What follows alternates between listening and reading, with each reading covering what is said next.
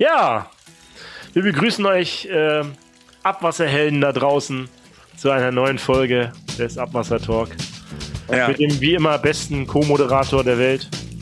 Ja, Klaus, das kann ich immer nur wieder zurückgeben. Was soll denn das? Nein. Also herzlich willkommen, ihr Helden der Mikroben, haben wir schon lange nicht mehr gesagt. Das, das mache ich übrigens jetzt immer. Ich werde jetzt immer einleiten und werde dich jetzt immer total loben bis über den grünen Klee, so toll wie du halt bist. Mm, ja, Genau, kommen wir mal aufs Wesentliche zurück. Weil es dir peinlich ist. Deswegen mache ich das. Ja, kommen wir mal aufs Wesentliche zurück. Wir haben heute wieder auch wieder einen besonderen Gast äh, bei uns im Podcast. Diesmal ist es so ein bisschen äh, fernweg von der Technik, würde ich fast sagen, sondern wir gehen mehr ins Rechtliche rein. Gut, dass er noch nicht dabei ist, dass er, dass wir gleich sagen, er hat keine Ahnung von Technik. Aber das sagt er selber auch immer. Ich habe ja keine Ahnung, aber und dann kommt eine richtig tief technische Frage von dem Typen.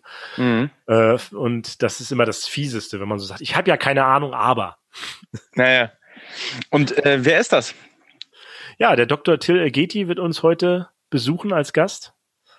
Und äh, ja, ich kenne ihn aus einer Arbeitsgruppe, äh, schätze ihn sehr und ähm, ja, der wird uns so ein bisschen die Grundlagen, äh, warum wir in der Wasserwirtschaft überhaupt Wasserwirtschaften, ein bisschen was zu den rechtlichen Grundlagen. Ja, da könnte man jahrelang drüber sprechen, aber ich glaube, er wird da so ein bisschen einleiten und äh, das ist ganz interessant für die Zuhörer mal, warum mhm. Wasserrecht Wasserrecht ist und was da so alles zu beachten ist, was man darf und was man nicht darf und so weiter. Ich glaube, diese Rechtsfragen, die beschäftigen einen ja immer mehr, ne? wenn man vielleicht auch im Zweckverband oder. Ja, wir hatten es ja auch bei der letzten Folge, ne? Wenn man die letzte Folge mit der Demet gehört hat, mit ja. der Frau Dr. Antakiali, da ging es ja auch um die rechtliche Frage, so ein bisschen, ja, was, äh, da ging es ja eigentlich um, um ähm, äh, Phosphorrückgewinnung äh, aus dem Abwasserkreislauf. Äh, aber ja, am Ende ist das auch eine rechtliche Fragestellung immer wieder, ne? Und es stellt sich hier immer wieder und deswegen ist das gut, wenn wir heute mal unseren Gast dazu holen ja. Und äh, ja, hätte gesagt. Vielleicht nehmen wir da gleich eine Frage von mit ähm, und holen ihn einfach mal mit dazu, ja? So machen wir das. Ja, jetzt ist unser Gast dabei, Herr Dr. Elgeti. Am besten, Sie stellen sich mal selber kurz vor und sagen ein bisschen was zu sich, wo, wie Sie in Ihre Position gekommen sind, warum Sie mit Wasser zu tun haben und so weiter. Ja. Ja, Herr Jilk, Herr Jering, vielen Dank, dass ich heute beim Abwasser-Talk mit diesen Zehntausenden oder vielleicht sogar schon Hunderttausenden an Followern Milliarden äh, äh, dabei sein darf. Ja, es steigert sich ja von Fol Folge zu Folge, mhm. äh, von den Zehntausenden in die Hunderttausende und so weiter. Ja, ähm, ich bin Rechtsanwalt bei Wolter Hoppenberg. Ähm, ich habe Jura studiert und bin sozusagen artfremde Haltung hier im Abwasser Talk. Also ich, auch sonst bin ich oft äh, alleine unter Ingenieuren das ist dann manchmal eine harte Aufgabe, ähm, weil äh, sie ja als Rechtsanwalt einen ganz anderen Blick oder als Jurist einen ganz anderen Blick auf die Geschichte haben. Ich habe äh, studiert in Trier, in Spanien und in Münster, habe dann meinen Abschluss äh, gemacht, war äh, wissenschaftlicher Mitarbeiter an äh, der Uni in äh, Bielefeld, habe aber in Münster promoviert und anders als bei den äh, Ingenieuren dauert das bei uns auch nicht ganz so lange. Wir sind da meistens deutlich schneller fertig. Das ist nicht so wie bei den Medizinern, die sich ein ganzes Wochenende versauen damit. Aber es ist halt auch nicht so lang wie bei den, äh, bei den Ingenieuren, die ja sehr lange oft daran arbeiten. Ja. Ähm, ich habe mich damals schon mit Umwelt beschäftigt und bin dann, machen wir Juristen äh, immer nach dem ersten Staatsexamen ein zweites Staatsexamen. Dazwischen ist das Referendariat, das kennen viele von Ihnen, die Ingenieure werden, das mit dem Assessorexamen, sowas ähnliches gibt bei den Juristen auch.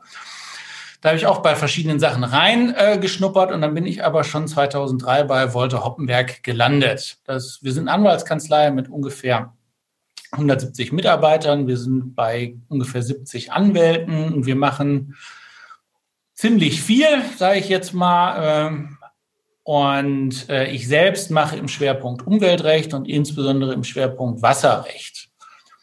Ich habe das schon mal gesagt, ich bin da so ein bisschen reingerutscht über verschiedene Verfahren, äh, dass ich viele ja, äh, Verbände, Kommunen im Bereich Wasser, Abwasser, Genehmigungsverfahren begleitet haben, äh, begleitet habe. Und eins meiner größten Projekte und da glaube ich bin ich auch das erste Mal mit Unitechnics auch in Berührung gekommen, allerdings eher etwas später im Verfahren, war der Abwasserkanal Emscher. Mhm. Ein noch etwas größeres Projekt. Ich glaube, Herr Hiegemann, der Dr. der Dr. Hiegemann, der äh, auch hier schon im Abwassertalk war. Ja, die zweite hat, Folge kann man nochmal nachhören, war Folge zwei sogar. Ähm, hat äh, da im Schwerpunkt ja auch den äh, Geruch, glaube ich, haben sie mit ihm besprochen. Und mhm. das war auch etwas, was dann ein großes Thema bei dem Verfahren war, äh, wo wir uns sehr intensiv mit beschäftigt haben. Ja, und seitdem bin ich öfter im Abwasserbereich unterwegs. Das ist immer in letzter Zeit oder in den letzten Jahren auch mehr geworden. Ich bin 2008 in den Hauptausschuss Recht von der DWA. Da ist ja auch schon im Abwasser-Talk mal durch den Dr. Hetzel mal äh, vorgestellt worden. Welche Folge war das? 20. Sehr gut. Äh, das hätten Sie jetzt ähm, nicht gedacht, aber es ist. So viele Folgen sind es ja noch nicht. Das wird dann in zwei Jahren viel schwieriger. Wir sind jetzt dann, ja. Ähm, ja, da bin ich im Hauptausschuss der äh, DWA, äh, der Hauptausschuss Recht äh, gelandet und ähm, beschäftige mich halt in vielfältiger Hinsicht mit dem Thema rund um das Wasserrecht. Ich berate jetzt seit letztem Jahr bin ich Obmann geworden des neuen Fachausschusses Vollzugsfragen des Wasserrechts. Wir beschäftigen uns da mit verschiedenen ja praxisrelevanten Fragen des Wasserrechts, wie man da miteinander äh, umgehen kann und wie die rechtliche Auslegung in dem Bereich ist. Was mache ich tatsächlich inhaltlich? Recht ist ja ein sehr breites äh, Feld, wo das Ihnen begegnen kann. Im Abwasserbereich ähm, ist etwas, was mich Schwerpunkt äh, schwerpunktmäßig beschäftigt, ist die Genehmigung. Darf ich etwas bauen? Darf ich etwas so betreiben, wie ich das tue? Ein anderes großes Thema äh, im Abwasserbereich ist, wie kriege ich eigentlich überhaupt das Geld, dass ich überhaupt irgendetwas bauen darf? Das sind Gebühren, eventuell auch Preise. Gerade in, in vielen äh, ostdeutschen Bundesländern sind ja teilweise auch Preise unterwegs, aber die meisten im Abwasserbereich finanzieren sich über Gebühren und Beiträge. Ähm, das ist auch ein Rechtsgebiet, womit wir uns öfter mal beschäftigen. Also wie mache ich so eine Satzung? Ähm, dann ist ein großes Thema, was auch im Abwasserbereich an Frage, also dann hab, möchte, habe ich eine Genehmigung bekommen, ich habe auch das Geld dafür und dann möchte ich was bauen und dann geht natürlich auch irgendetwas schief. Äh, das ist natürlich eben auch eine Frage. Also erstmal muss man überlegen, hat irgendwer was falsch geplant oder hat irgendwer was falsch äh, äh, gebaut? Sie brauchen eigentlich immer dann einen Juristen, wenn da irgendetwas falsch gelaufen ist. Meistens ist auch dann die Frage, äh, wer, wer muss jetzt bezahlen? Also bei solchen Sagen ist ja immer, wer ist schuld? Und wer muss nachher bezahlen? Äh, und das ist eben auch eine zivilrechtliche Frage. Warum muss ich überhaupt bezahlen? Nächste Frage, wen darf ich überhaupt beauftragen? Also darf ich mir einfach sagen, hier, der Kollege, da weiß ich, mit dem habe ich schon dreimal gebaut, der hat das total toll gemacht. Da ist auch gute Qualität bei rausgekommen. Äh, den beauftrage ich einfach wieder. Das geht ja auch nicht einfach so im äh, Abwasserbereich, sondern in vielen Fällen unterliegen die Abwasserbetriebe dem sogenannten Vergaberecht. Das heißt, die können sich nicht eben mal einfach so aussuchen, wer macht das denn am besten, sondern die müssen gucken, äh, wer ist denn vielleicht der nicht zwingend der billigste oder der günstigste, sondern auch der wirtschaftlichste. Also die Frage Betriebskosten, Investitionskosten, das ist das sogenannte Vergaberecht, was auch eine Rolle spielt. Ähm, also ist Recht ein sehr vielfältiger Bereich. Ich selbst, sagt für viele von diesen anderen Themen, habe ich Kollegen, äh, die diese Themen abdecken. Aber ich selbst im Schwerpunkt diese Genehmigungsfragen, aber eben auch so ein bisschen Gebührenrecht. Ähm, bei den Genehmigungsfragen spielt verschiedenste Rechtsthemen da eine Rolle. Hier ist auch, glaube ich, schon öfter thematisiert worden, das Wasserhaushaltsgesetz. Mhm. Wir haben eine gewisse Pyramide. Da kommen wir gleich zu. Ich soll Sie ja mal unterbrechen, wenn Sie zu lange reden. Das ja. mache ich jetzt auch gleich mal. Also erstmal muss ich sagen, äh, wie Sie was erklären, das hat mich schon auch sonst in den Ta Besitzungen immer beeindruckt, ist, Sie erklären das nicht wie ein Anwalt, sondern wie jemand, dass man das versteht. Das finde ich auch gut, sonst hätten wir Sie auch nicht eingeladen hier. Ähm, weil ja unsere Zuhörer das auch noch verstehen wollen und nicht im Beamtendeutsch. Deswegen finde ich das ganz gut, wie Sie das gerade erklärt haben. Und jetzt hatte ich Sie ja gebeten, auch im Vorgespräch mal, dass Sie mal so ein bisschen einen Rundabriss geben. Also unsere Zuhörer sind jetzt keine Anwälte und die wollen vielleicht, ja, irgendwas, also die betreiben vielleicht eine Kläranlage, sind Abwassermeister und so. Jetzt ist die Frage, wie kommt es eigentlich dazu, die haben ja alle ein Wasserrecht, das sagt denen vielleicht noch was, dass sie das dürfen, was sie da machen. Wie kommt man zu so einem Wasserrecht? Wie ist die rechtliche Rahmenbedingung vielleicht ganz grob von oben nach unten? Sie haben ja immer so ein bisschen hierarchisch aufgebaut, das Ganze, ne? Ja, also es gibt verschiedene Normen. In, das muss man sich so ein bisschen vorstellen wie eine Pyramide. Äh, da schlägt immer das die obere, die höhere, die höherrangige Norm, die darunter liegende Norm. Mhm. Ähm, wir erleben das jetzt gerade im Moment bei der Corona-Debatte immer mal wieder, wo dann irgendwer das verstößt gegen die Verfassung. Ne? Also dann wird uns mhm. verboten, die, also von hier bis zum Bäcker irgendwie 15 Kilometer nur zu laufen, weil wir im Corona-Hotspot. Die Frage ist, darf man uns das überhaupt verbieten oder ist das verfassungswidrig? Da gab es die Verbote von Demonstrationen darf das bei uns verboten werden, dass ich einfach, es gibt ein Grundrecht und da wird, äh, diese Grundrechte werden entsprechend hochgehalten. Und das ist die Verfassung, das ist die oberste deutsche Norm und die darunter liegenden Gesetze müssen sich auch an dieser Verfassung äh, messen lassen. Dann gibt es was, was für uns Juristen ganz spannend ist, neben der Verfassung noch die europäischen Regelungen von der Europäischen Union. Da gibt es den Europäischen Vertrag und darunter auch die Wasserrahmenrichtlinie. Da ist immer so ein bisschen unklar, wo steht das eine. Wenn Sie den Bundesverfassungsgericht fragen, ist das eine über dem anderen.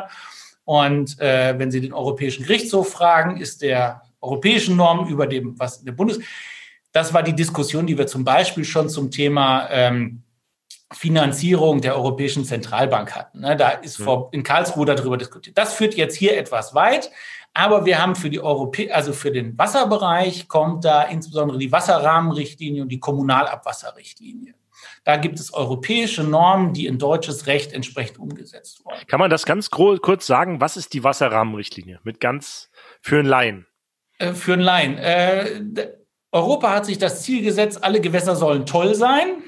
Und wie das zu erreichen ist, äh, steht programmatisch in der Wasserrahmenrichtlinie. Ich verstehe das ja mal, vielleicht, wie ich es verstanden habe, ist, man nimmt sich die einzelnen Flüsse vor, ja, zum Beispiel die Donau, und sagt, wie sollten die Regeln für die Donau sein, damit der Fluss toll ist. Es macht natürlich Sinn, das europäisch zu machen und nicht länderspezifisch, weil die Donau fließt ja durch ein paar Länder durch. So verstehe ich das. Ja, die Wasserrahmenrichtlinie sagt ja nicht, die Donau muss schön sein, sondern die Wasserrahmenrichtlinie sagt, äh, alle Gewässer in Europa mhm. müssen schön sein, egal ob es die Donau oder der Bleibach oder äh, die äh, ähm, Elbe oder die Schlei oder die Trave oder welches kleine Gewässer bei Ihnen auch gerade vor der Haustür ist wenn ich jetzt zum Beispiel ein, wenn ich jetzt das so sehe, alle Gewässer, dann ist zum Beispiel ein Gewässer jetzt die Donau, bleiben wir mal dabei. Und das Gewässer, wenn das schön sein soll, dann macht es ja keinen Sinn, eine nationale Richtlinie zu machen, sondern dass man sich das ganze Gewässer anguckt. Also das ist die Idee. Man hat halt festgestellt, das hat man auch, äh, sagen wir, mal, das war einer der Gründe, weswegen wir ja auch in Deutschland ähm, bilden quasi Flüsse oft ja auch Grenzen ähm, des äh, entsprechenden ähm, Bezirkes. Also entweder äh, des Bundeslandes, die Weser zum Beispiel trennt Niedersachsen und Nordrhein-Westfalen an verschiedenen Stellen. Oder äh, die Elbe bildet. Gren äh, Flüsse sind oft Grenzen, aber eben auch Verbindungen äh, zwischen Ländern, zwischen einzelnen ähm, ja, Staaten. Und da hat man schon in Deutschland ja gemerkt, es spielt eine Rolle, was der Oberliga macht für den Unterliga. Und um das eben vernünftig zu planen, hat die Europäische Union gesagt, wir brauchen entsprechende Flusseinzugsgebiete, die wir schaffen. Und innerhalb dieser Flusseinzugsgebiete soll man sich Gedanken dazu machen, wie denn in dem Gewässer äh, bewirtschaftet ist. Denn alles, was natürlich im Oberlauf passiert, nachher am Ende im Unterlauf irgendwie ankommt. Entweder mit zu viel Wasser, zu wenig oder zu schlechtem oder entsprechend gutem Wasser. Das ist die Wasserrahmenrichtlinie, die vom Grundsatz her sagt, wie solche Gewässer bewirtschaftet werden. Etwas anderes ist zum Beispiel Kommunalabwasserrichtlinie. Dort wird halt gesagt, dass grundsätzlich alle äh, ähm, Einwohner an Kläranlagen angeschlossen sein sollten. Ne? Wir haben ja, das ist immer das, was wir Juristen dann von den Ingenieuren lernen oder eigentlich, eigentlich von den Hygienikern, es ist eine gute Idee, Abwasserbeseitigung zu haben, äh, weil äh, wir sonst alle krank werden. Den größten Teil des Lebensalters, das wir jetzt zusätzlich haben, verdanken wir ja insbesondere der Siedlungswasserwirtschaft, also Trinkwasserversorgung auf der und einen all, Seite. Und all den Helden des Abwassers da draußen. Genau. Genau. Heißt das ja immer in diesem Podcast. Also Siedlung, aber da muss man auch sagen, nicht nur die Helden des Abwassers auf, sondern auch des Trinkwassers. Natürlich. Tragen natürlich, natürlich auch einen großen Teil dazu bei. Und äh, das ist zum Beispiel in der äh, Kommunalabwasserrichtlinie für den Abwasserteil geregelt. Also wer zum Beispiel angeschlossen werden muss an Kläranlagen und was für Werte solche Kläranlagen. Das sind zwei unterschiedliche Aspekte. Da guckt einerseits der Gesetzgeber aus der Perspektive der Anlage, was muss eine Anlage leisten können? Das ist die Kommunalabwasserrichtlinie. Das haben wir in Deutschland im Wesentlichen über die Abwasserverordnung zum Beispiel geregelt, weil die Abwasserverordnung sagt, was darf auf der Anlage rauskommen. Während ich auf der anderen Seite gucke, wenn ich in das Gewässer gucke, es macht einen Unterschied, ob Sie in die Elbe oder den Rhein einleiten oder eben in den Bleibach mit vielleicht 500 Liter Abflussvermögen. Also einmal Normalfall. emissionsbezogen Anlage, was emittiert genau. die? Einmal emissionsbezogen, was wird in den Fluss reingeleitet, ne? Genau, das sind zwei unterschiedliche Aspekte, äh, die auch rechtlich dann eine Rolle spielen. So, also das ist die oberste Ebene. Darunter kommt dann das Wasserhaushaltsgesetz, ist ja hier auch schon mal besprochen worden. Sie hatten ja auch schon jemanden von äh, der äh, unteren Wasserbehörde, Wasser, Wasserbehörde äh, da, die einfach berichtet hat, wie Folge. sie äh, da auch arbeitet. Folge? Sieben? Ähm, Nein, das ja kann sein. Sieben. Irgendwie so, ja. Und äh, sie hat ja berichtet, dass sie auch als Genehmigungsbehörde unterwegs ist. Das richtet sich im Wesentlichen nach dem Wasserhaushaltsgesetz. Da gibt es für den Abwasserbereich zwei unterschiedliche Normen. Das eine ist die Anlagengenehmigung an sich.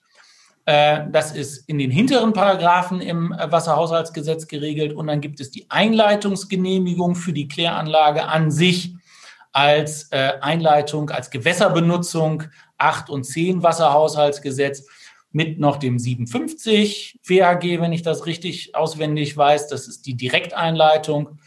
Ähm, das ist genehmigungstechnisch, wenn Sie, wenn man eine Kläranlage, aber auch wenn man zum Beispiel ein Regenüberlaufbecken betreibt oder ein Regenklärbecken. Das können auch Abwasseranlagen sein. Was da genau genehmigungspflichtig ist, ist eben nicht nur nach dem im WHG ist einiges geregelt, insbesondere die großen Anlagen, soweit sie Umwelt, einer Umweltverträglichkeitsprüfung unterliegen. Da gibt es ein weiteres Gesetz, das UVPG. Und da hinten dran Anlage 1, Nummer 13, glaube ich, ist es, wenn ich das richtig im Kopf habe. Äh, je nachdem, wie groß die Anlage ist, wofür sie ausgelegt ist, mit dem biochemischen Sauerstoffbedarf, äh, muss sie, unterliegt sie einer Umweltverträglichkeitsprüfung. Wenn sie einer Umweltverträglichkeitsprüfung unterliegt, muss sie auch an einem gesonderten Verfahren genehmigen.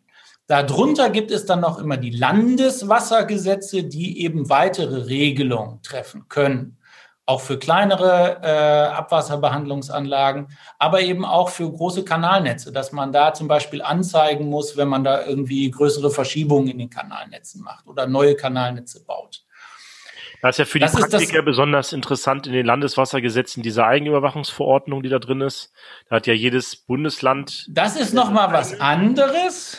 Da sind wir nicht im Bereich der Genehmigung. Also das darf ich das, äh, das Ding bauen. Das ist die Genehmigung dafür, dass ich eine Anlage bauen kann. Die nächste Frage ist, ich habe das Ding einmal fertig. Die mhm. Frage ist, wie muss ich es denn betreiben? Also was darf dabei rauskommen? Das sind die Einleitungswerte. Aber unter Umständen, das wissen wir auch, wer es ein Kanalnetz in die Jahre gekommen ist, das ist auch inzwischen, funktioniert auch gut als ähm, Fremdwasserauffangstelle oder als äh, Ab Absenkung. Also wir hatten das schon in einigen Fällen. Da sind dann die Kanäle abgedichtet worden und auf einmal ist das äh, Grundwasser nicht äh, äh, mehr abgeführt worden, damit angestiegen und einige Keller sind auf einmal nass geworden. Mhm. Ähm, ist dann auch die Frage, darf ich mich als Hauseigentümer darauf verlassen, dass alle Kanäle undicht sind und zukünftig also ohne weiße Wanne bauen darf und solche Sachen.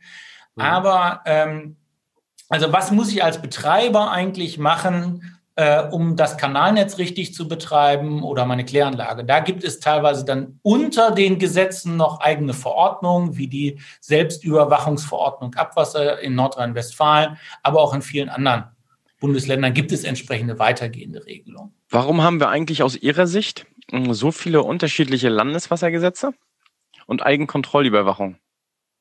Weil wir ein toller föderaler Bundesstaat sind. Deswegen haben wir so viele verschiedene Regelungen auch äh, was zum Beispiel, wenn wir jetzt die Corona-Schutzverordnung, da merken wir das ja auch, da muss man mal überlegen, was durfte ich denn zu Weihnachten, zu, äh, zu wem durfte ich da hingehen?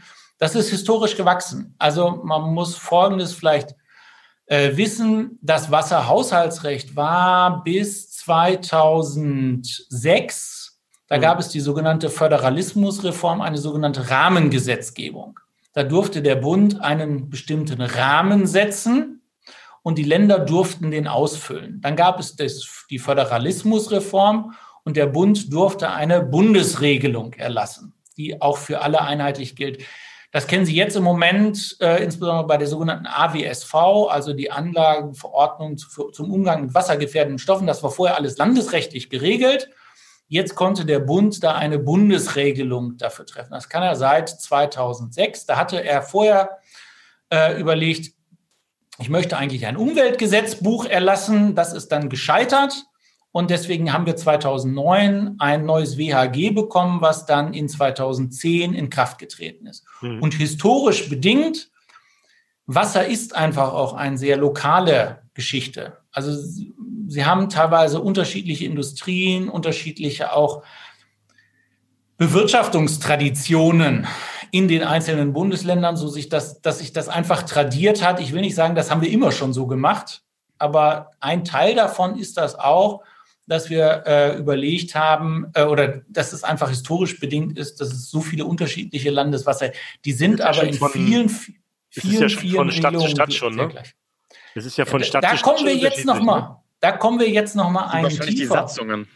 Genau, wir kommen auch von der Landesebene ein tiefer im Bereich der Abwasserbereich. Es gibt dann die kommunalen Regelungen, ähm, die entweder auf der kommunalen, also Stadt- oder Gemeindeebene oder in vielen Fällen eben auch auf der Ebene eines Zweckverbandes oder Wasser- und Bodenverbandes geregelt werden. Oder teilweise haben sie auch kommunal übergreifende gemeinsame Anstalten öffentlichen Rechts, die äh, dann spezifisch auf das eigene Kanalsystem weitere Regelungen erlassen. Also zum Beispiel, wo beginnt die öffentliche Abwasseranlage? Mitten auf der Straße, am Grundstücksgrenze, am Übergabeschacht und so weiter? Oder was darf in die Abwasseranlage eingeleitet werden? Äh, dafür gibt es die Entwässerungssatzung. Da ist übrigens ja auch drin geregelt, wie viel Gebühren müssen Sie zahlen. Dann wird es also, interessant. Genau, das ist die Pyramide ganz oben. Europa, darunter dann äh, die bundesweiten Regelungen, darunter die Länderregelungen und darunter dann die entsprechenden äh, kommunalen oder verbandlichen Regelungen in den Satzungen. Das vielleicht so ein bisschen als Aufbau. Jetzt bin ich als, als äh, Kanalnetzbetreiber unterwegs, habe eine hab ne Kläranlage, die ich betreibe und so. Wie ist denn das? Wie, wie, äh, wie darf ich denn meine Gebühr da zusammensetzen? Also wie viel, wie viel, wie kommt das zustande, dass jetzt, dass jetzt der, dass jetzt jeder da eine Gebühr zahlen muss und wie hoch muss die sein? Das würde mich immer einmal interessieren. Also wir haben, äh, wir haben festgestellt, wenn wir Abwasserbeseitigung betreiben, ist das deutlich besser, wenn das einer für alle macht und nicht jeder versucht, das selber zu machen. Also in der Rechtsprechung wird immer ganz hoch gehalten der sogenannte Anschluss- und Benutzungszwang. Der ist geregelt in den entsprechenden Satzungen, dass wer, äh, dass die Kommunen regeln können, dass die Leute sich zwange, zwingend an den äh, Abwasserkanal anschließen müssen, genauso wie sie unter Umständen sich zwingend an das Trinkwassernetz anschließen müssen.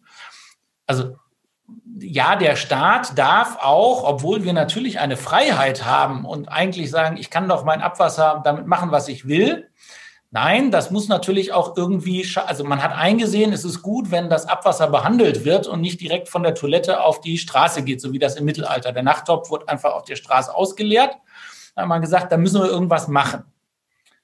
Und damit sich nicht Einzelne da rausziehen können, gibt es den sogenannten Anschluss- und Benutzungszwang. Das regeln die Kommunen über ihre entsprechenden Satzungen. Man muss sich anschließen und man muss es dann auch benutzen. Mhm. Da gibt es noch ein paar gibt es noch Sonderregeln. in Deutschland, wo das nicht der Fall ist? Wo das, nicht ganz. Nie, ja. Nein. Haben Sie schon mal eine Satzung gesehen, wo das, wo das nicht äh, der Fall Nein. war? Okay. Nein. Es gibt immer, also wenn Sie eine, auch eine solche äh, eine solche äh, Satzung, das bringt nur dann etwas, wenn sich wirklich ja alle beteiligen. Das ist ein Solidarprinzip. Mhm. Sie alle wissen ähm, eigentlich, das meiste Geld gebe ich aus, wenn ich die Kanäle in den Boden baue. Mhm. Wie viel Wasser nachher da durchkommt, ist für die Betriebskosten, also die Betriebskosten im Vergleich zu den Gesamtkosten, die ich aufwenden muss, ist relativ gering im Vergleich zu den Investitionskosten. Ist nur dann blöd, wenn es zu klein gebaut wurde. Ja, jetzt kommen wir, da, kommen wir dazu, es gibt auch Befreiungsmöglichkeiten vom Anschluss- und Benutzungszwang. Also zum Beispiel bei Niederschlagswasserbeseitigung, dass gesagt wird, wir haben jetzt relativ ähm, wenig Platz bei uns in den Kanälen. Du könntest auf deinem Grundstück auch die, äh, die Sachen versickern oder du hast in der Nähe ein Gewässer. Dann kannst du deine Dachflächen auf deinem Grundstück versickern oder in ein Gewässer abgeben. Da gibt Dafür es diese gesplittete, Dafür gibt's diese gesplittete Abwassergebühr auch, ne? Oder? Ja, jetzt, jetzt so. Sehen Sie die Laien? Die Laien schmeißen alles durcheinander. Ja, genau. Das, ist, das ist so. Da müssen wir versuchen zu ordnen. Also wir sind jetzt noch bei der Satzung, Anschluss und Benutzungszwang. Wir haben gemerkt, es ist vernünftig, dass sich alle daran beteiligen. Das ist ein Solidarprinzip. Dass alle auch zur Finanzierung der ganzen Geschichte beitragen und sich nicht die Einzelnen äh, rausziehen können. Und deswegen gibt es den Anschluss- und Benutzungszwang. Man muss dabei sein. Mhm. Und äh, damit dann auch alle dabei sind, ähm, müssen sie auch, haben sie auch was davon, nämlich ihr Abwasser wird beseitigt, beziehungsweise beim Trinkwasser wird dann halt, kriegen sie auch Trinkwasser geliefert. Und die nächste Frage ist, wenn man natürlich immer einem Monopolisten gegenüber sitzt, also ne, Abwasser ist ein sehr Monopol, ist ein Monopolgeschäft, also ich habe das mal gelernt, das heißt ein natürliches Monopol. Genau. Genauso wie man nicht zwei Schienennetze und zwei Stromnetze und zwei Trinkwassernetze baut, baut man auch nicht zwei Abwassernetze. Zwei Abwassernetze, genau. Und deswegen gibt es, ist auch äh, die Abwasserbeseitigung historisch einfach in der öffentlichen Hand, weil man gesagt wird, die soll eigentlich keinen Gewinn da äh, anstreben, sondern die soll sich über die tatsächlichen Kosten finanzieren. Und von daher werden dann die Investitionen, die getätigt werden, die Aufwendungen, die ich habe, werden in eine sogenannte Gebührenkalkulation, also weil es da mal Interesse gibt, kenne ich auch noch welche, die auch Gebühren kalkulieren können, wie mhm. man sowas macht.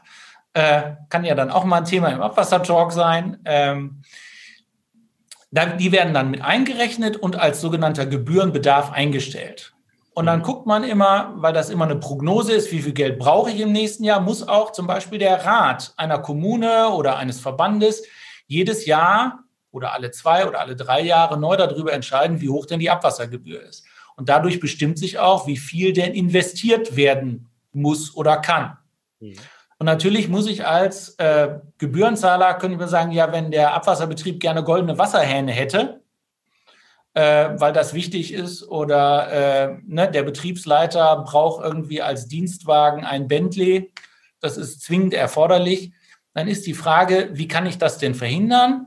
Und deswegen dürfen solche Gebühren noch, nur in Höhe ja, eines angemessenen Bedarfes äh, kalkuliert werden und eben keine nicht erforderlichen Aufgaben einfach davon finanziert werden. Deswegen gab es mal eine Entscheidung, zum Beispiel hatte ein Trinkwasserverband Sport, äh, Sportsponsoring betrieben. Hamburg Wasser hat den, hat zum Beispiel den, den äh, Triathlon in Hamburg, glaube ich, gesponsert. Hamburg Wasser ist ja privat, oder? Nein, Hamburg Wasser, ja, es gibt Hamburg Wasser ist ein äh, Doppelkonstrukt. Die haben einmal eine AÖR, äh, was die Abwasserschiene angeht und mhm, eine GmbH, was die Trinkwasserschiene angeht. Also da muss man sich genau angucken, was denn ein solcher äh, Abwasserentsorger tatsächlich finanzieren darf. Da, die dürfen halt nicht alles Mögliche machen. Die dürfen auch nicht sagen, so wir investieren jetzt in Beratung für Abwasserleistungen in China oder solche Sachen. Das ist halt entsprechend äh, eingegrenzt weil eben es aus Gebühren finanziert wird. Mhm. So, und das war jetzt die Finanzierungsfrage und der Anschluss- und Benutzungszwang, dass ich, wenn ich in einer Stadt wohne und damit ich mein Grundstück überhaupt da bauen darf, muss es ja erschlossen sein. Ich muss mit dem Auto da hinkommen oder mit, zu Fuß, muss ich zu meinem Grundstück kommen, aber ich muss eben auch das Abwasser wegbekommen oder das Trinkwasser hinbekommen. Also man macht sinnvolle, man macht möglichst sinnvolle Tätigkeiten, und äh, das wird dann einfach vom Gebührenzahler bezahlt. Und äh, ja, nicht möglich sind, die müssen schon erforderlich sein. Also deswegen ist das zum Beispiel eine der Diskussionen, wenn jetzt von Seiten äh, der, also wir haben das ja zum Beispiel mal hier äh, im Abwassertalk ist das ja auch Thema Geruch schon öfter mal eine, hat da eine Rolle gespielt. Mhm. Die Frage ist, äh, wenn ich jetzt, die erste Frage, muss ich überhaupt Geruchsbekämpfung machen? Genau, habe ich ein Recht darauf, dass es nicht stinkt als Anwohner. So, und da befinden wir uns dann nicht mehr direkt im Wasserrecht, sondern wir befinden uns im Emissionsschutzrecht. Da steht drin, äh, es gibt Anlagen, die nach Emissionsschutzrecht genehmigt werden. Das sind unsere Abwasseranlagen nicht, mhm. sondern es gibt die nicht genehmigungspflichtigen Anlagen im Emissionsschutzrecht, 22 Bundesemissionsschutzgesetz. Also zum Beispiel äh, eine normale Disco. Ja, wer neben einer Disco oder einem Biergarten wohnt, weiß, der kann insbesondere, also jetzt zu Corona-Zeiten nicht so sehr, aber äh, also vor zwei Jahren oder so hätte man, weiß man, da könnte es auch ein bisschen laut werden, samstags oder auch freitags abends. Und die Frage, wenn Sie daneben wohnen, äh, ist das nicht ein bisschen laut, wenn Sie schlafen wollen, nächsten Tag Klausur haben, wer jetzt hier vielleicht noch im Studium ist und den Abwassertalk hört und weiß, am nächsten Morgen muss ich Klausur schreiben, mhm. äh, freut sich dann vielleicht nicht, wenn die Nachbarn dann entsprechende Party feiern in der Kneipe.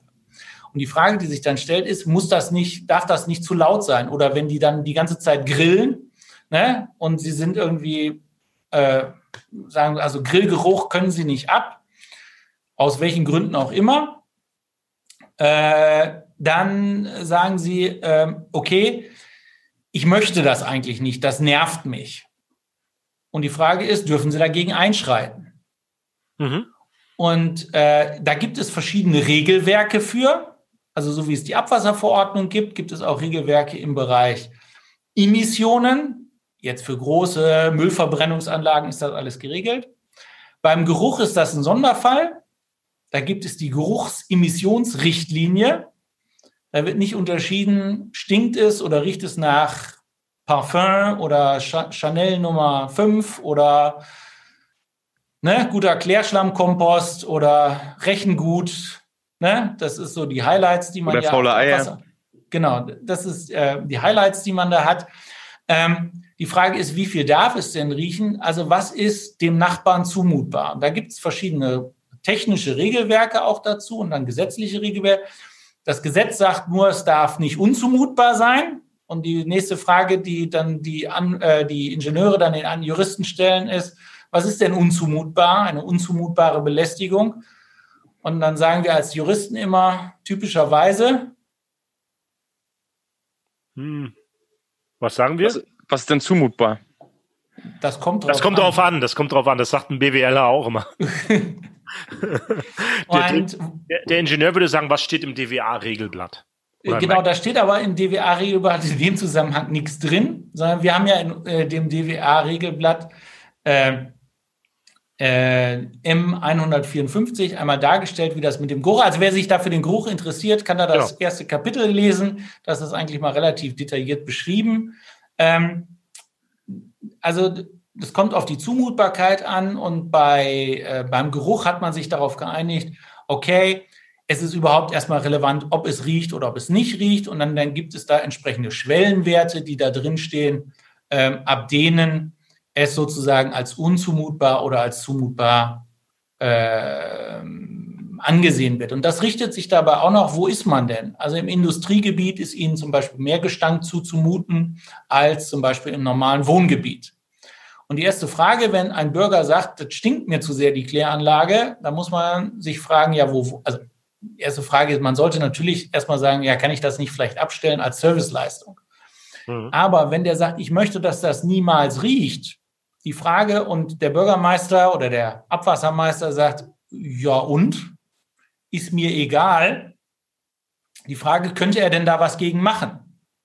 Also könnte er zum Beispiel äh, versuchen, dass die Kläranlage zukünftig nicht mehr stinkt, weil derjenige, der sagt, okay, ich könnte was machen, das kostet mich aber Millionenbeträge, das will ich nicht. Und dann, wenn es mich Millionenbeträge kostet, dann geht ja entsprechend die Abwassergebühr hoch, weil irgendwoher muss das Geld kommen. Und wieso sollte ich dann nur für den einzelnen Anwohner, der das vielleicht gerade gut gefällt, dass es nicht mehr riecht bei ihm auf seinem Grundstück, wieso sollte ich da Millionenbeträge investieren? Und die erste Frage ist, ich kann natürlich überlegen, mache ich das, mache ich das nicht? ähm, als Kanalnetz, als Abwasserbetreiber muss ich mich nachfragen, wenn ich das mache, darf ich das überhaupt nachher in die Gebühr einrechnen, wenn ich da einfach große Millionenbeträge investiere. Wenn aber ich sage, also aber ich will das gar nicht, weil das hat schon immer so gerochen, der ist nachher da hingezogen und der soll da sich gefälligst mit abfinden, ist die nächste Frage, könnte der denn jetzt einfach zum Beispiel was machen? Und dann kann er zwei Sachen machen. Dann kann er einerseits zur zuständigen Genehmigung, also er kann sich natürlich beschweren beim Bürgermeister und das könnte eine sehr effektive Lösung sein, weil dann Sie als Abwassermeister beim Bürgermeister antanzen müssen und beschreiben müssen, warum der Bürger und Bürger und Wähler denn unzufrieden ist. Ähm, aber juristisch kann er dann zum Beispiel etwas machen. Er kann mit der Behörde darüber sprechen, dass die Überwachungsbehörde jetzt einschreitet, weil es eben zu sehr stinkt. Er behauptet das, dann muss die Behörde prüfen, ob das der Fall ist, dass die Anlage zu sehr stinkt. Andere Frage wäre, äh, wenn, äh, wenn die Behörde dann nicht einschreitet, kann er dann, dann kann er zwei Sachen machen. Dann kann er direkt äh, gegen die Behörde klagen und sagen, du musst jetzt einschreiten gegen den Abwasseranlagenbetreiber. Er kann aber auch gegen, direkt gegen den Anlagenbetreiber einschreiten und sagen, du stinkst mir hier zu sehr. Das ist ja die sogenannte zivilrechtliche Schiene. Ja, aber gibt es da eine Richtlinie? Ich habe zum Beispiel mal in NRW gehört, die Aussage, wenn es nicht mehr als zehn Prozent der Zeit stinkt, ist es zumutbar. Genau, da gibt es die sogenannte Geruchsemissionsrichtlinie, die GIRL. Girl, ja. Die, Girl. die Girl, die Girl. Äh, die gibt es. Äh, die übrigens jetzt gerade vor äh, im Dezember ist äh, die neue TA Luft im Entwurf äh, rausgekommen und danach soll diese Geruchsemissionsrichtlinie zu, als neue Anlage zur TA Luft veröffentlicht werden. Aber das würde uns jetzt doch sehr, sehr weit wegführen. Weit, also äh, das, ich habe ich hab nur mal diese Regel, die sage ich meinen Kunden. Genau, es gibt, es gibt eine Regel, die in Abhängigkeit, also wir hatten ja das eben schon im Bereich Wasser. Was darf eine Anlage, was darf aus der Anlage rauskommen? Die Geruchsemissionsrichtlinie ist eine Sache, was darf bei der anderen Seite ankommen? Wir haben aber jetzt ja kein Gewässer, wo es nach der Wasserrahmenrichtlinie darauf ankommt, was kommt in, den, in dem Gewässer an, sondern wir haben es mit Bürgern zu tun. Und da kommt es darauf an, wo wohnen die denn? Wohnen die sozusagen in einem Industriegebiet oder Gewerbegebiet? dann ist denen mehr zumutbar. Also da gibt es die Großwert von 15 Prozent der Jahresstunden. Während wenn Sie in einem allgemeinen Wohngebiet wohnen, äh, gibt es die Grenze von äh, 10 Prozent der Jahresstunden. Diese 10 Prozent, 15 Prozent, die finde ich dann in der TA Luft oder wo finde ich die? Zukünftig in der TH Luft, da gibt es dann noch eine Sonderregelung für Außenbereiche mit eventuell 25 Prozent der äh, Jahresstunden. Im Moment findet man die in, den, äh, in der Geruchsemissionsrichtlinie, die dann in den einzelnen Bundesländern entsprechend. Ja, da werden dann so äh, Schnüffeltests gemacht. Schnüffeltests gemacht, äh, so, so ermittelt man das dann. Und wenn es zehn Prozent der Zeit stinkt oder mehr als zehn Prozent der Zeit, dann ist es nicht zumutbar, da muss man was machen. Ich habe zum Beispiel letztens einen Fall gehabt, da hat, hat, äh, hat die Gemeinde verboten, ein Grundstück zu bebauen, zu nah an der Kläranlage, weil sie dann Angst hatten, dass der dann sagt, ja, es stinkt zu doll bei euch äh, und so weiter. Und deswegen müsst, müsst ihr in Zukunft in der Kläranlage was ändern. Deswegen haben die einfach verboten, dass er da baut. Auch ja, der, die haben nicht verboten, die haben einfach nicht erlaubt, dass er da baut. Naja, sie haben es so. nicht, ja. Also, Kommt am Ende aufs selbe heraus. Nein, aber das ist etwas, was, worauf jede Kläranlage achten muss, wenn in der Nähe ein Baugebiet ausgewiesen werden soll. Das ist so geil. Ich sage, es ist verboten und Sie sagen, ähm, nicht erlaubt. nein, es ist nicht erlaubt. Ja, das ist ein Unterschied. Sie dürfen in Deutschland nicht bauen, es sei denn, Sie bekommen eine Erlaubnis. Ja, das ist wie im Wasser auch. Ne? Grundsätzlich gibt's ja das, so habe ich mir das mal gemerkt in meiner Umweltrecht-Vorlesung damals. Mhm. Daniel, du bekommst die noch in Weimar. Mhm. Das ist eine super Vorlesung übrigens. Okay. Ähm, da habe ich mir einfach gemerkt, grundsätzlich ist im Wasser erstmal alles verboten, es sei denn, sie haben mal Erlaubnis. Genau. Oder es gibt so ein paar kleine Sachen, die auch so äh, also erlaubt also mit, sind. Das habe ich auch noch gemerkt, mit einem Schöpfgefäß darf ich aus einem Gewässer Wasser entnehmen. Aber in dem Moment, wo ich eine Pumpe reinhänge, ist es verboten und dann ist es ja auch gleich Straftat, ne? Genau, das ist eine illegale Gewässerbenutzung. Also alles, also, was ich dort mache, was verboten ist oder was nicht erlaubt ist, ist gleich Strafrecht, ne? Das ist Strafrecht, aber nicht nur das, was verboten ist, sondern wenn äh, Sie eine Anlage betreiben und Sie haben eine Genehmigung dafür und leiten entsprechend ein und Sie verstoßen gegen die Genehmigung, dann ist das auch eine illegale Gewässerbenutzung.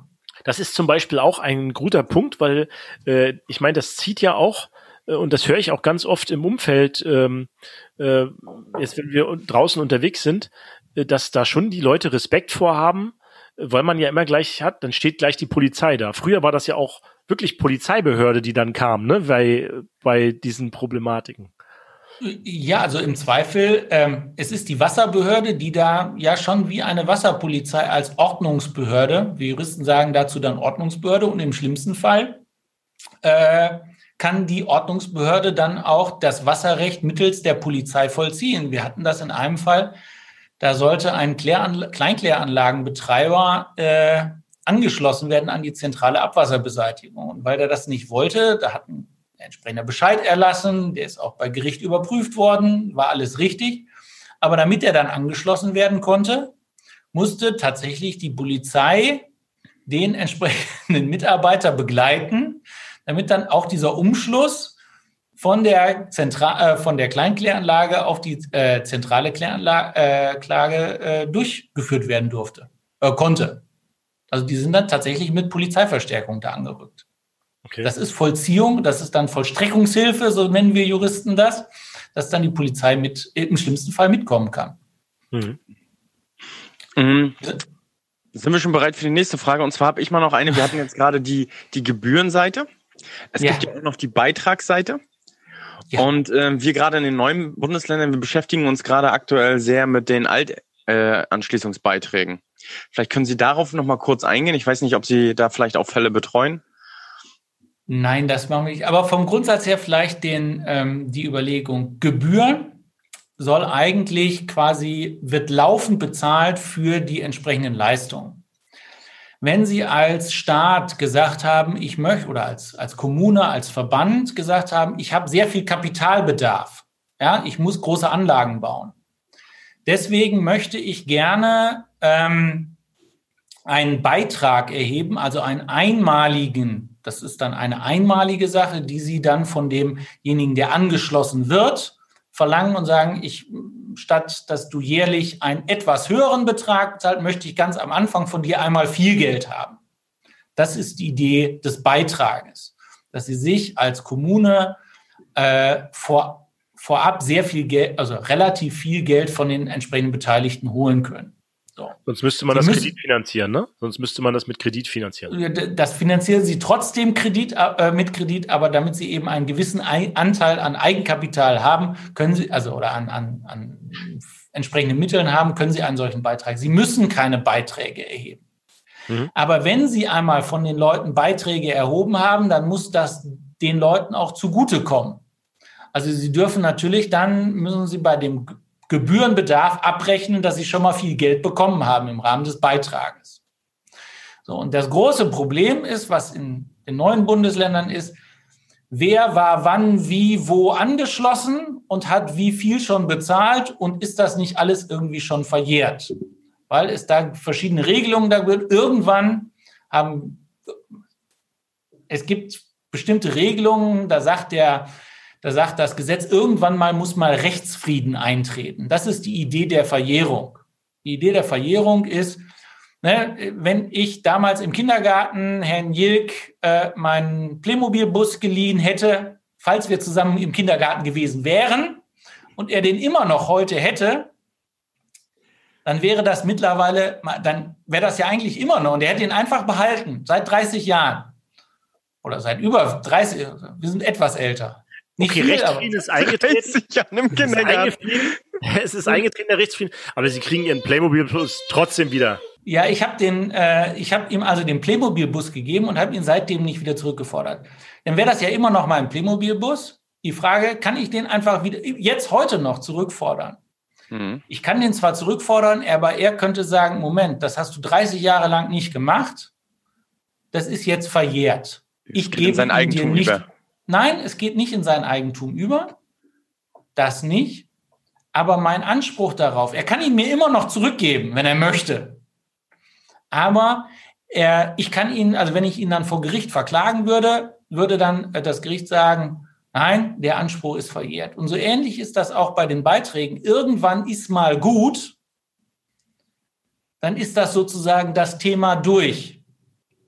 weil dann kann der, äh, kann der Satzungsgeber sagen, so, das liegt so lange zurück, dazu darfst du nichts mehr erheben. Und wann solche Zeiträume anfangen, anfangen zu laufen und was da genau verjährt ist, das ist eine höchst umstrittene Sache, was rauf und runter zwischen den Gerichten geht. Und da kommt eben, wir waren ganz am Anfang im Gespräch ja schon bei der Verfassung und den Grundrechten. Da gibt es eben die Frage, nach dem Grundrecht auf Eigentum, weil mir ja dann Geld weggenommen wird, Berufsfreiheit, ich muss auf einmal Geld bezahlen, ist, bin ich da auch als Bürger geschützt? Irgendwann mal darf der Staat mir auch nichts mehr wegnehmen aus dem Grund. Da ist das einfach mal durch. Wann das genau ist, ist eine große, heikle Frage, die sehr, sehr, sehr fein ausdifferenziert zwischen den einzelnen äh, Gerichten diskutiert wird. Aber wenn er die nicht aktiv einfordert, müssen dann die, die äh, Anschließungsbeiträge bezahlt haben, äh, oder können die ihr Geld zurückverlangen? Ja, da kriegen Sie wieder die juristische Antwort, das kommt drauf an. Das, das kann sein, das muss aber nicht sein. Es kann gerade, also gerade bei dem Bescheiden, da kommen wir nochmal einmal zurück, auch wer eine Genehmigung hat. Da steht ja, ist ja ein Bescheid drauf und da gibt es unten drunter immer eine sogenannte Rechtsbelehrung. Da steht drauf, gegen diesen Bescheid können Sie innerhalb von einem Monat Klage erheben. Wenn Sie das nicht getan haben, dann ist der Bescheid rechtskräftig geworden. Dann können Sie da nichts mehr gegen tun. Mhm. Der ist dann abgeschlossen. Die, an, die Frage, die sich dann höchstens noch stellt, ist, also dann habe ich, deswegen musste ich einen Beitrag äh, äh, bezahlen und habe das dann auch getan. Die einzige Frage, die dann in diesem Zusammenhang dann immer diskutiert wird, ist, muss nicht eigentlich die andere Seite von Amts wegen, wenn sie weiß, dass sie was falsch gemacht hat, dass sie die Beiträge falsch erhoben hat, nicht von sich aus schon da übergehen und das Geld zurückzahlen, aktiv selbst. Dann könnte man versuchen, darauf zu klagen, dass die von sich aus aktiv das rücken. Aber an den Bescheid, der eigentlich ja den Grund dafür bildet, dass ich Beiträge mal bezahlt habe, der ist schon mal durch. Mhm. Ja, okay. Jetzt ist ja die Frage, was müssen wir eigentlich noch wissen, so als, als Wassermenschen, Abwassermenschen? Die Frage ist ja, Daniel? Also ich hätte, genau, ich hätte jetzt, wir würden dann vielleicht mal in die Praxis gehen. Ähm, Sie haben wahrscheinlich. Das war vorher alles reine Theorie, die ich da erzählt habe. Ja, ein bisschen Praxis und Theorie. Daniel, komm. Ähm, ähm, und zwar habe ich mal die Frage, Ortssatzung oder Satzung allgemein von Zweckverbänden und ähnliches, Gebührensatzung. Ähm, wo liegen da die meisten Fehler? Welche Informationen oder Tipps können Sie geben, worauf äh, Betreiber achten sollten? Die meisten sind hoffnungslos veraltet. Also komplett neu. Also nein, nein, nein, um Gottes Willen. Man sollte, das ist wie bei Ihrem. Sie schreiben ja zum Beispiel als Techniker regelmäßig Betriebsanweisungen. Mhm. Irgendwann hat man sowas mal geschrieben und das ist auch gut, das hat man abgeheftet. Und dann guckt man die nächsten zehn Jahre nicht mehr rein, weil man hat es ja abgeheftet. Also ich habe das bei vielen erlebt, die jetzt zu äh, Corona-Zeiten äh, am Anfang der Corona auf einmal im Februar angefangen haben, oh, wir sind ja kritische Infrastruktur. Wir gucken mal in unseren Katastrophenplänen, was wir denn da eigentlich drin haben zu unseren. Und dann stellt man auf einmal fest, oh, die Position gibt's gar nicht mehr bei uns die Kläranlage existiert gar nicht mehr, so wie es im Pandemieplan stand und solche Sachen. Also auch solche Satzungen veralten unter, äh, veralten unter Umständen. Was eine, eine gewisse Zeit lang, das ist eben gerade schon mal ein Thema gewesen, die Frage Gebühren. Niederschlagswassergebühr, Schmutzwassergebühr. Also Hintergrund, warum trennt man das überhaupt? Äh, Gebühren müssen ja einem, einer Leistung gegenüberstehen, die der Abwasserbeseitiger leistet.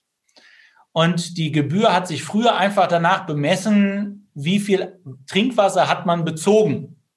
Da hat man aber festgestellt, dass was ich an Niederschlags, also dass ich was ich an Leite, Leistungen beziehe bezüglich der Niederschlagswasser, ist eigentlich nicht damit connect, äh, kohärent mit dem, was ich an Trinkwasser beziehe, sondern richtet sich eigentlich nach der Größe der versiegelten Fläche. Deswegen sind inzwischen die aller, allermeisten Kommunen und Verbände dazu übergegangen, von der einheitlichen Gebühr in die getrennte Trenngebühr, also Schmutzwasser und Niederschlagswasser, zwei unterschiedliche Gebührenkalkulationen. Was öfter vorkommt, ist, dass man vielleicht auch noch eine veraltete Regelung hat zu den Stoffen, die in die Abwasser, äh, die an Kanalisation eingeleitet werden kann. Also da sind vielleicht noch vollkommen veraltete Stoffe drin. Da hat man irgendwie, bezieht man sich auf alte auch DWA-Merkblätter oder Arbeitsblätter. Hm. Da wird öfter mal ein Fehler gemacht. Ähm, oder ähm, sie machen jetzt Fremdwasser, sie haben, wissen, dass sie ein Fremdwasserproblem haben im Kanalnetz und sie wollen irgendwie die, die DIN 1986 Teil 30 Dichtigkeitsprüfung irgendwie in ihre Satzung mit reinbekommen. Das können auch so Dinge sein, wo man da vielleicht ein Problem hat. Ja, es gibt also, immer wieder Neuerungen und wenn man sich auf alte Normen und so weiter bezieht, dann ist das genau. natürlich ein Problem, ne? So, sowas kommt halt öfter. Wir auf. hatten aber auch noch eine wirklich praktische Frage aus der letzten Folge mit der Frau Dr. Antakiali, Daniel, äh, mit der Vergabe. Also da wir wir haben ja, es gibt ja zwei große Themen gerade im Abwasserbereich. Das ist einmal so diese Phosphorrückgewinnung, womit wir uns beschäftigen müssen. Ich weiß nicht, haben Sie damit auch zu tun mit diesen Themen? Des Öfteren. Also, Des Öfteren. Also das eine und das zweite ist dieses Thema vierte Reinigungsstufe. Ich weiß nicht, wie viele rechtliche Fragen da entstehen, aber gerade bei dieser Phosphorrückgewinnung, da hatten wir beim letzten Mal die Frage nach diesen Zweckverbänden. Daniel, vielleicht stellst du die nochmal. Ja, genau. Es geht ja let letztendlich geht's, das ist ähm, Vergaberecht. Darauf beruht jetzt gleich die Frage. Und zwar, ähm, es bilden sich immer mehr Kooperationen. So von den verschiedensten Zweckverbänden. Und äh, diese Zweckverbände sind ja dann auch Investoren beziehungsweise Gesellschafter in ihren Kooperationen, investieren zum Beispiel in eine Klärschlamm-Verbrennungsanlage mit Rückgewinnung. Und ähm, dann ist es so, dass die Betreiber, die Betreiber, die Zweckverbände an sich, sich darauf festlegen, zehn Jahre lang den Klärschlamm zum Beispiel dahin zu liefern, zu dieser Verbrennungsanlage. Und nach zehn Jahren. Das wäre aber zu wenig. Ja, ja, oder es, genau, genau, richtig. Aber äh, ungefähr so sind ja aktuell so die, die Fristen, beziehungsweise ja, die, die, die Vertragslängen bei Klärschlemm aktuell so auf dem Markt, wenn man die anderweitig noch entsorgen möchte. Und jetzt nach zehn Jahren, ich habe damals vor zehn Jahren dann, sagen wir mal 2030 ist es jetzt, habe ich vor zehn Jahren einen Vertrag abgeschlossen für 130 Euro die Tonne. Meine Tochter vielleicht, die die Klärschlammverbrennung ist. Und jetzt ist es so, dass der Marktpreis für Klärschlamm nicht mehr 130 ist, sondern nur noch 60 Tonnen anderweitig. Kann ich denn jetzt weiterhin mein Klärschlamm zu meiner eigenen Klärschlammverbrennung bringen? Also versuchen wir mal das Ganze etwas, etwas abzuschichten. Also wir haben die Abfallklärschlammverordnung. Da steht drin, dass ab 2029 entweder äh, eine Phosphorrückgewinnung betrieben werden soll, indem man entweder landwirtschaftlich verwertet, das wird verboten für die ab 2029 für die 100.000 EW-Anlagen und ab 2032 für die 50.000 EW-Anlagen. So. Richtig, das ist genau richtig, hat uns die Fachfrau beim letzten Mal auch erklärt. Das genau. ist eine, äh, genau, und, ähm, also die landwirtschaftliche Verwertung ist die einfachste Art der Phosphorrückgewinnung. Wenn das nicht geht, muss ich mit der Anlage, äh, muss ich mit meinem Klärschlamm in eine Klärschlammverbrennung, entweder muss ich in ein, äh, muss ich in meiner Kläranlage den Phosphor rausholen, so dass ich am Ende weniger als 20 Gramm pro Kilogramm Trockensubstanz hey, äh, in meinem Klärschlamm drin habe. So. Das kann ich sozusagen auf der Anlage selbst machen. Wenn ich das nicht kann, muss ich mit meiner äh, Menge mit meinem Klärschlamm irgendwo hin. Dann muss ich ihn, und das ist das Einzige, was sich jetzt herausgestellt hat, dass da die einzige vernünftige Lösung ist Klärschlammverbrennung.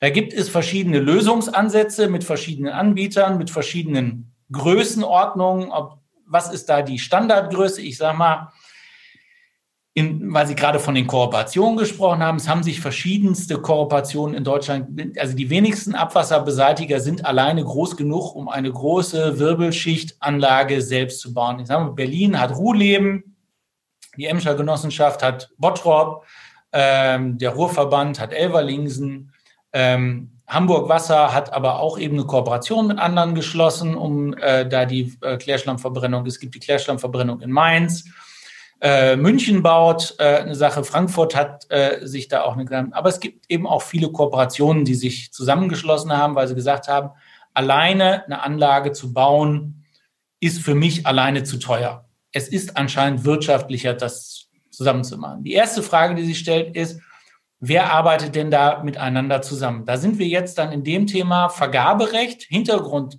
dieser Diskussion, das hatten wir ja eben gerade schon bei den Bauleistungen. Ich darf mir nicht einfach irgendwen aussuchen, wer das gut kann, sondern ich muss mir überlegen, mit wem mache ich das denn zusammen? Das muss eine wirtschaftliche Sache sein. Wenn da, um das ganz vereinfacht zu sagen, wenn da irgendwer ein privates Unternehmen dabei ist, dann muss ich im Zweifelsfall vorher immer eine sogenannte Ausschreibung machen. Also ich muss fragen am Markt, wer möchte diese Sache machen und ich muss vorher sagen, was genau diese Sache ist, also Klärschlammentsorgung.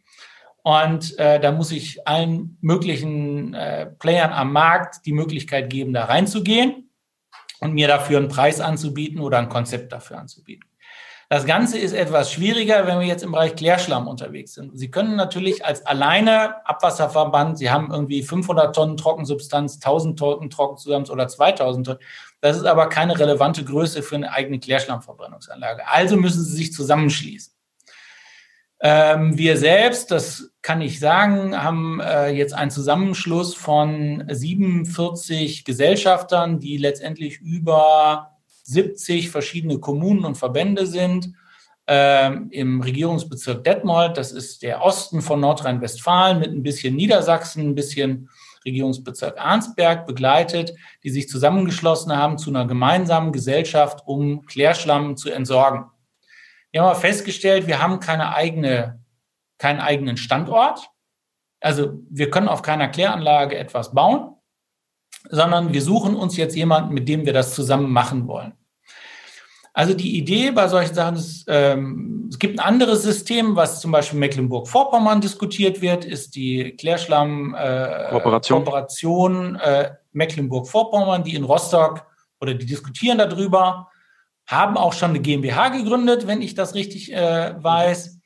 Ähm, und in Rostock mit der Diskussion rum, mache ich Vortrocknung an den einzelnen Standorten. Schwerin, glaube ich, oder Stavenhagen ist da in der Diskussion und dann die Verbrennung in Rostock, damit man auch Fernwärme in das äh, Netz von Rostock einspeisen kann. So, die, Sie können als reine öffentliche Hand miteinander zusammenarbeiten unter bestimmten vergaberechtlichen Voraussetzungen. Da bin ich jetzt persönlich kein Spezialist für. Da gibt es Kollegen von mir, die sich da sehr intensiv mit auskennen und auch in dem Fall, wenn ich, also wir beraten verschiedenste Klärschlammkooperationen und dann brauche ich halt eben auch Unterstützung von Vergaberechtlern, von Gesellschaftsrechtlern, die schließen sich zusammen, meistens dann in Form einer GmbH, aber nicht zwingend. Ähm, Hamburg hat das zum Beispiel in rein, rein vertraglichen Konstellationen gemacht die schließen sich zusammen und da gibt es verschiedene Voraussetzungen dafür, ob man ohne eine solche Ausschreibungsverfahren miteinander zusammenarbeiten darf. Wenn wir jetzt reine öffentliche Hand haben, ist das relativ einfach. Die können sich alle zusammenschließen und sagen, okay, wir vereinbaren gemeinsam, dass wir hier eine Klärschlammverbrennung, das ist unsere Gesellschaft, die beauftragen wir jetzt hier mit der Klärschlammverbrennung. Die Gesellschaft darf dann nicht alles machen. Da gibt es dann eben entsprechende auch Begrenzungen, dass die nicht einfach unbegrenzt am Markt alles äh, tätigen darf, sondern sollen im Wesentlichen für ihre Gesellschafter tätig werden. Ja, dass da im Wesentlichen auch nur die Klärschlämme verbrannt werden, die von den entsprechenden Gesellschaftern geliefert werden. Und äh, da verpflichte ich mich dann, dass auch die letztendlich das wirtschaftliche Ergebnis am Ende auch ähm, ja also ein wirtschaftliches äh, Ergebnis ist, muss ich mir auch eine gewisse Zeit lang verpflichten, sondern dann habe ich das zehn Jahre lang gemacht und danach steht die Anlage leer und ich muss die unter Umständen in meiner Bilanz abschreiben und dann habe ich da auch entsprechenden Gebührenbedarf. So. Was passiert jetzt nach zehn Jahren? Also wenn die wirklich nur tatsächlich einen Vertrag auf zehn Jahre geschlossen haben, dann ist die Frage, machen die einfach miteinander weiter? Und da muss sich natürlich jeder Gesellschafter überlegen, ist es weiterhin wirtschaftlich, diese Anlage so zu betreiben? Oder muss ich die unter Umständen abschreiben? Oder muss ich die Preise neu verhandeln? Da gibt es unterschiedlichste Modelle, wie auch die Kooperationen miteinander umgehen. Ob sie sozusagen alle den gleichen Preis bezahlen, ob unterschiedliche Preise bezahlt werden, warum unterschiedliche Preise bezahlt werden.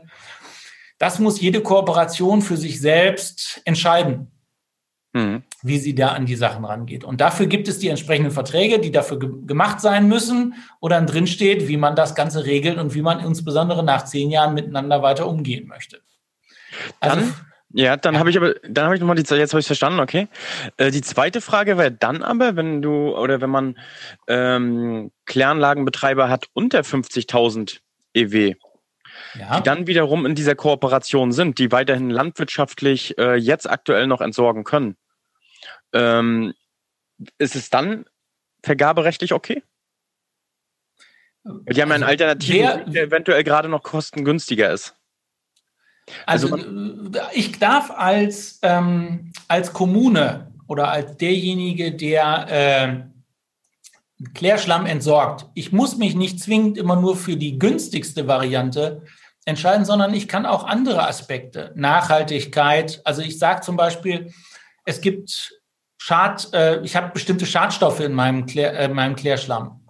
Deswegen äh, möchte ich auch gar nicht erst, dass Klärschlamm auf Felder aufgebracht wird. Oder ich sage, ich brauche Entsorgungssicherheit. Ich weiß eben gerade nicht, ob ich in zehn Jahren noch auf landwirtschaftliche Flächen gehe.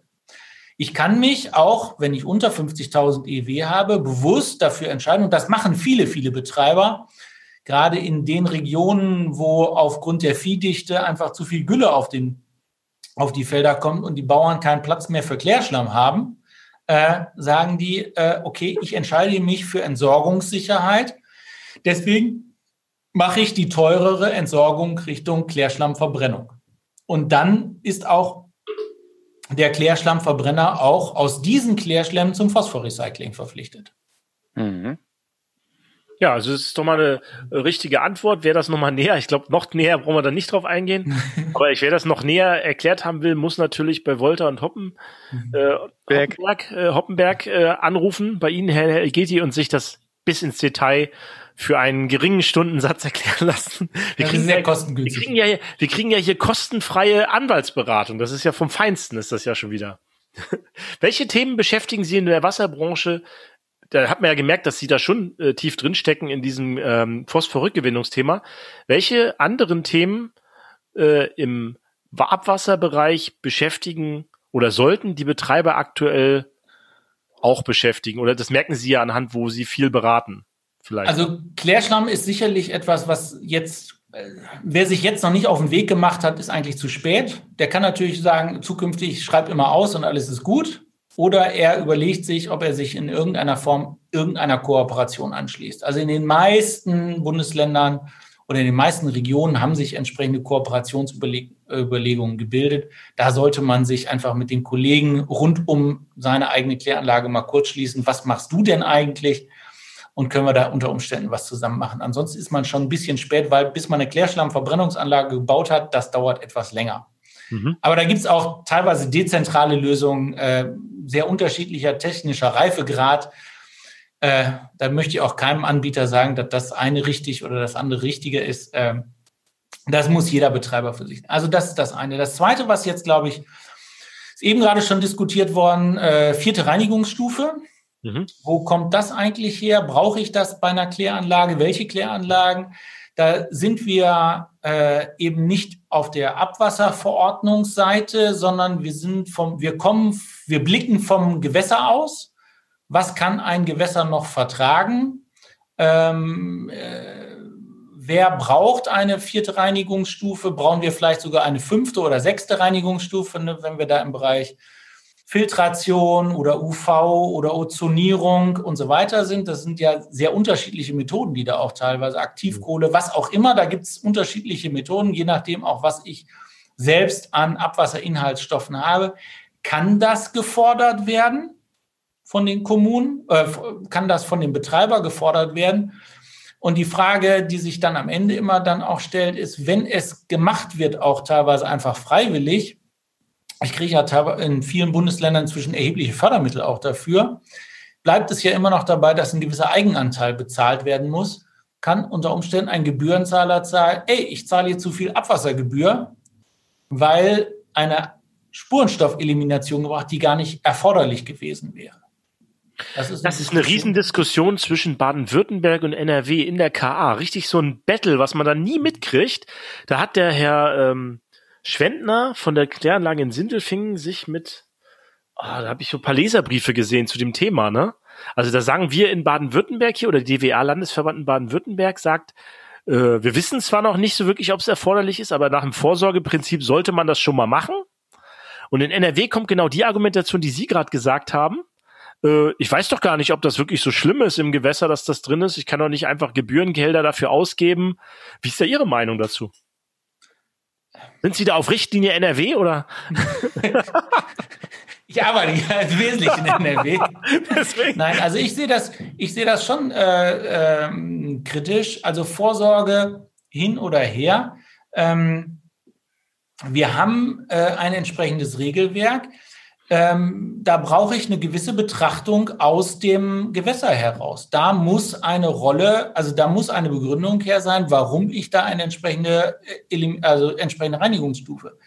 Es kann natürlich sein, dass Sie mit einer solchen vierten Reinigungsstufe auch andere Probleme, die Sie auf der Kläranlage haben mit bestimmten Stoffen, die Sie auf jeden Fall auch nach der Abwasserverordnung reinigen, müssen, eben dann miterledigen können. Das kann ein, das hängt auch in vielen Fällen davon ab, was für einen Vorfluter haben Sie davor. Also ist der leistungsstark oder ist der gerade nicht leistungsstark? Wie, ähm, wie hoch sind da die Anforderungen, die aus der Sicht des Gewässers gestellt werden müssen? Das spielt jetzt auch eine Rolle, da komme ich vielleicht auf einen weiteren Punkt. Jetzt sind gerade die Entwürfe zu den Bewirtschaftungsplänen der dritten Bewirtschaftungsperiode veröffentlicht worden. Jetzt Ende, ähm, Ende Dezember sind die in den einzelnen Bundesländern äh, rauskommen, die Bewirtschaftungspläne und Maßnahmenprogramme. Da steht eben teilweise auch was drin zu Kläranlagen als Punktquellen. Also die Frage, wie verhindern unter Umständen eine Kläranlage die Erreichung des guten Zustandes. Da sollte jeder Kläranlagenbetreiber einmal reingucken jetzt, wenn die veröffentlicht werden. Ähm, Wie findet man das? Einfach äh, Bewirtschaftungsplanung, das eigene Bundesland eingeben bei Google und aber es gibt äh, es gibt die äh, diversen Seiten. Ich glaube, die DWA hat auch entsprechende Hinweise auf die äh, ähm, entsprechenden Seiten in den einzelnen Bundesländern veröffentlicht. Aber äh, im Zweifelsfall wird sicher beim Abwassertalk so in die Show Notes gegeben oder sowas. Richtig. Daniel, du hast das schon eigentlich einen ne? eigenen Podcast, weil sie sich so super auskennen. Das ist echt unglaublich. Ähm, ja, wir haben mal, aber nicht zu Abwasser. Wir haben bei uns im Haus auch äh, eine Reihe, die sich 360 Grad nennt, nennt, aber da machen wir dann auch Schottergärten, Fragen, also oder äh, LED ähm, Ausschreibungen für äh, Straßenbeleuchtung oder solche Sachen. Aber das macht nicht alles ich, um Gottes Willen. Hm. Ähm, das können wir einfach auch mal in die Shownotes packen. Gern.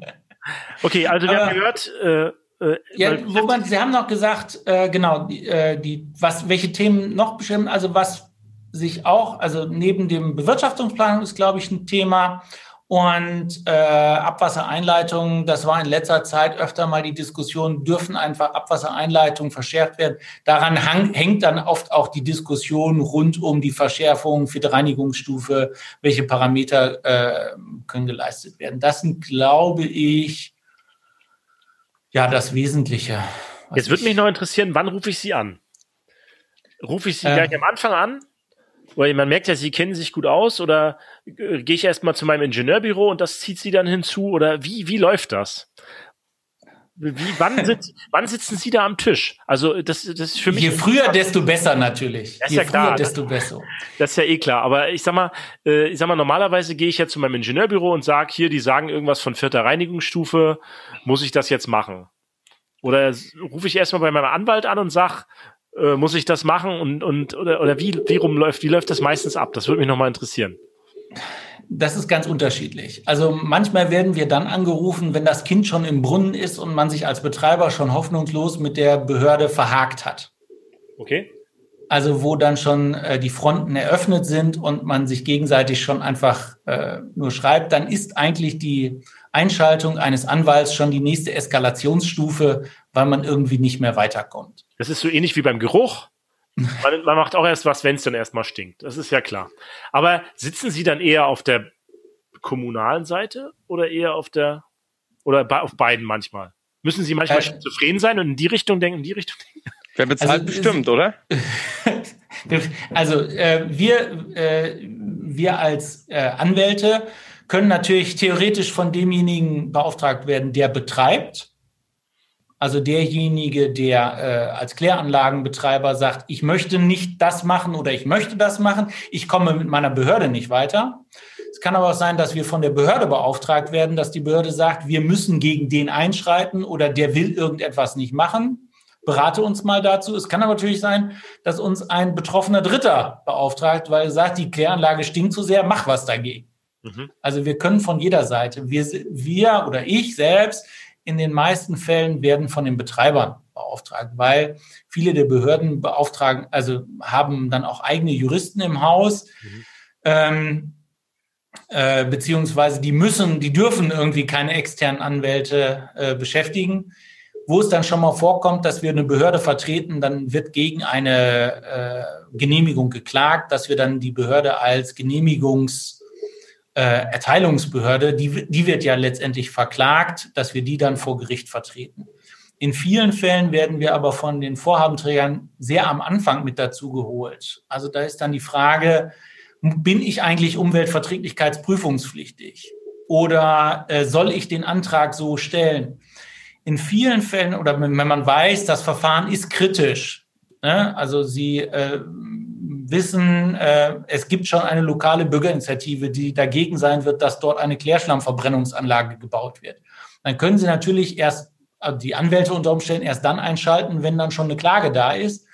In vielen Fällen werden wir aber relativ am Anfang eines solchen Projektes mit an Bord geholt, weil viele Fehler werden einfach schon am Anfang in den Unterlagen gemacht. Wir als Anwälte haben oft einen anderen Blick auf solche Unterlagen, äh, wie man die vielleicht auch nicht nur aus ingenieurtechnischer Sicht verständlich aufbereitet, sondern vielleicht auch juristisch sauber und für einen normalen Bürger. Herr Jilk, Sie erinnern sich, wir haben im Rahmen des äh, M154 ja diverse Mal darüber diskutiert, wie wir das Ganze denn formulieren. Mhm. Da haben wir uns auch gegenseitig zwischen Ingenieur Technik und Juristerei so ein bisschen gegenseitig versucht zu befruchten, damit es auch tatsächlich eine in sich logische und schlüssige Unterlage ist. Ich sage mal, die Betreiber, äh, wenn sie mit guten Unterlagen im Verfahren sind, dann ist eigentlich die halbe Genehmigung schon da. Sie sollten als Betreiber keine Löcher in ihren Unterlagen drin haben. In vielen Fällen, ähm, das merke ich, wird ein großer Wert auf die ingenieurtechnische Planung gestellt und dann ist ja eigentlich alles fertig. Aber der ganze weitere Probleme, die Gutachten, die unter Umständen dazu getan haben, landschaftsökologische Begleitplanung, wasserökologische Gutachten, also die, so ein Beitrag nach Wasserrahmenrichtlinie, die müssen ja alle auch noch gemacht werden. Da herrscht aber oft in der Führungsebene eines Abwasserunternehmens relativ wenig Verständnis dafür, dass man dafür auch nochmal Geld ausgeben sollte. Das muss man aber tun, damit man eine vernünftige Genehmigung bekommen kann. Also Herr Egeti, Sie haben mich überzeugt. Wenn ich jemals noch mal sowas wie Stuttgart 21 plane im Abwasserbereich, dann rufe ich sofort bei Ihnen an. Ja. Äh, ich ich habe übrigens noch eine Anekdote dazu. Mach doch. Ja. Ich saß, ähm, das war, glaube ich, war das letztes, vergangenes Jahr, saß ich zusammen mit einem Investor und einem Anwalt. Also folgendes Vorhaben war da, es war ein Zweckverband und es gab einen Indirektanleiter. Der wollte dann Gebiet erschließen und äh, einleiten beim Zweckverband. Typische Problem saß der Investor dort im ersten Gespräch und ein Ingenieur. Also Kaufmann, Ingenieur. So, dann saß der Zweckverband da. Wir als Planungsbüro haben den äh, Zweckverband äh, beraten hinsichtlich Geruch und Korrosion. Dann wurden Forderungen aufgestellt, ähm, was natürlich die Investoren zu beachten haben bei der Planung bereits. Und dann im nächsten Gespräch, als die Anforderungen äh, aufgestellt worden sind, kam dann der Anwalt mit dazu. Also so war das in diesem Beispiel und da hat der Anwalt erstmal alles hinterfragt. Wo steht das? Ist das überhaupt äh, richtig berechnet? Was für Ansichten? Was sind die Grundlagen? Und dann haben wir uns natürlich auf die, die Merk- und Regelblätter bezogen, die es da gibt. Ähm, ja, also von daher eine relativ, das waren dann auch schon intensive Gespräche. Wenn Anwälte dabei sind, das sind dann schon nicht mehr so die, die, die spaßigen und äh, ingenieurtechnischen Gespräche, ne? ja, das ist ja was anderes. Ne? Also von daher, ähm, das war da schon, das war schon ein kritisches Gespräch, aber es war Ich finde, ich habe immer Respekt vor, äh, vor äh, wenn man jetzt einen Anwalt dabei hat, weil man kennt ja sich selber vielleicht nicht so gut aus wie der und dann braucht man halt auch Waffen. Und ich weiß ja, dann rufe ich den Herrn Dr. Egeti an, der mhm. ist dann meine Waffe dann an der Stelle. Naja. Ja, das, also sie müssen ja beide Seiten müssen dann unter Umständen aufrüsten. Also äh, wobei, da muss man überlegen, also als Jurist, ähm, das müssen sie dann eigentlich auch dem so, so einem Vorhabenträger, man sieht sich immer zweimal. Naja. Und wenn der anfängt, nur solche Forderungen aufzustellen, dann können Sie als Betreiber ja so jemandem einfach über die nächsten 20 Jahre das Leben schwer machen, weil sie ihm genau. irgendwelche genau. wieder Knüppel zwischen die Beine und da leben lassen, ne? Das aber da, da ist das Wichtige, dass, ähm, und das ist etwas, was ich aus meiner praktischen Erfahrung, Sie müssen am Anfang viele von den Knackpunkten, ganz am Anfang, von den ganz wesentlichen Knackpunkten, ganz am Anfang identifizieren erstmal.